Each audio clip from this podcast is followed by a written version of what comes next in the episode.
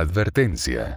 La información que usted escuchará a continuación puede cambiar de manera radical su percepción del mundo tecnológico. Le sugerimos estar atento. Su realidad será modificada. Y después de esto, no volverá a ser el mismo.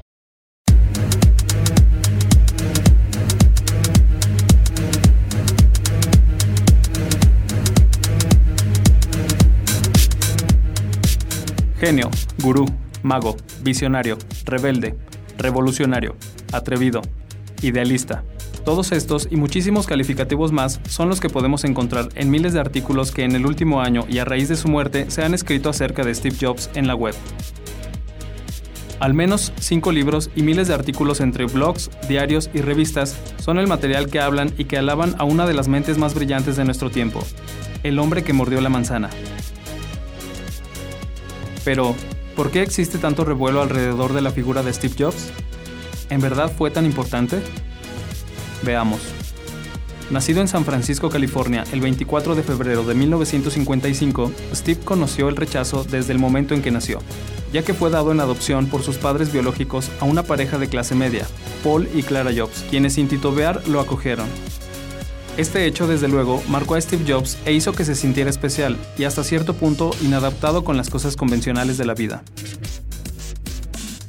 Más tarde, a la edad de 17 años, fue a la Universidad Reed College en Portland. Sin embargo, el hecho de estar gastando los ahorros de sus padres en sus estudios hizo que Jobs no se sintiera cómodo ni le encontrara sentido a la universidad, por lo que después de seis meses la abandonó. Tras dos años fuera de casa, Steve regresó a California y consiguió un trabajo como técnico en la empresa de videojuegos Atari, y cuando reunió el dinero suficiente, se fue a un retiro espiritual en la India.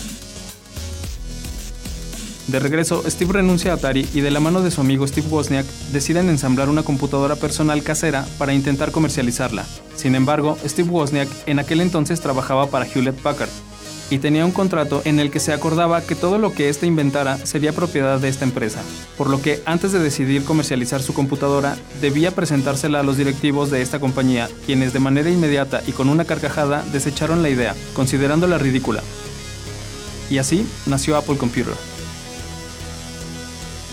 El éxito de la empresa de Jobs y Wozniak no se hizo esperar y en tan solo 10 años crecieron hasta contar con 4.000 empleados y Jobs con 27 años, era el millonario más joven de 1982. Después de esto, Steve decidió contratar a John Scully, quien por aquel entonces era director ejecutivo de Pepsi, para que dirigiera junto a Steve la empresa. Sin embargo, dos años más tarde, en 1985, las diferencias entre Steve y Scully motivaron a la junta directiva a expulsar a Steve de su propia empresa. A pesar de esto, Steve no pierde el rumbo y sigue innovando. Crea entonces la empresa Next Computer, con la cual, 10 años más tarde, Steve regresa a Apple al ser adquirida por esta, dándole a Jobs una segunda oportunidad. Desde que regresó a Apple y hasta el día de su muerte, Steve Jobs no se cansó de sorprendernos. El iPod, el iPhone, el iPad, iTunes, las MacBook, sus sistemas operativos, sus campañas publicitarias, sus conferencias y prácticamente cada movimiento que Steve realizara era considerado como una obra de arte llevó a la compañía a ser la empresa más valiosa del mercado y definitivamente cambió nuestras vidas, llevando la tecnología a un nivel supremo en el que no se necesita un manual para entender cómo funciona un iPad o hasta una computadora. Steve es tal vez el más grande inventor desde Tomás Alva Edison, y su muerte hace poco más de un año conmocionó al mundo. Miles, millones de personas lamentaron su muerte en todo el planeta y justo ese día, el 5 de octubre de 2011, cuando la llama del genio se extinguió, nació la leyenda del hombre que nos enseñó a pensar diferente. Por todo esto, Steve Jobs es considerado, de manera más que merecida, uno de los titanes informáticos.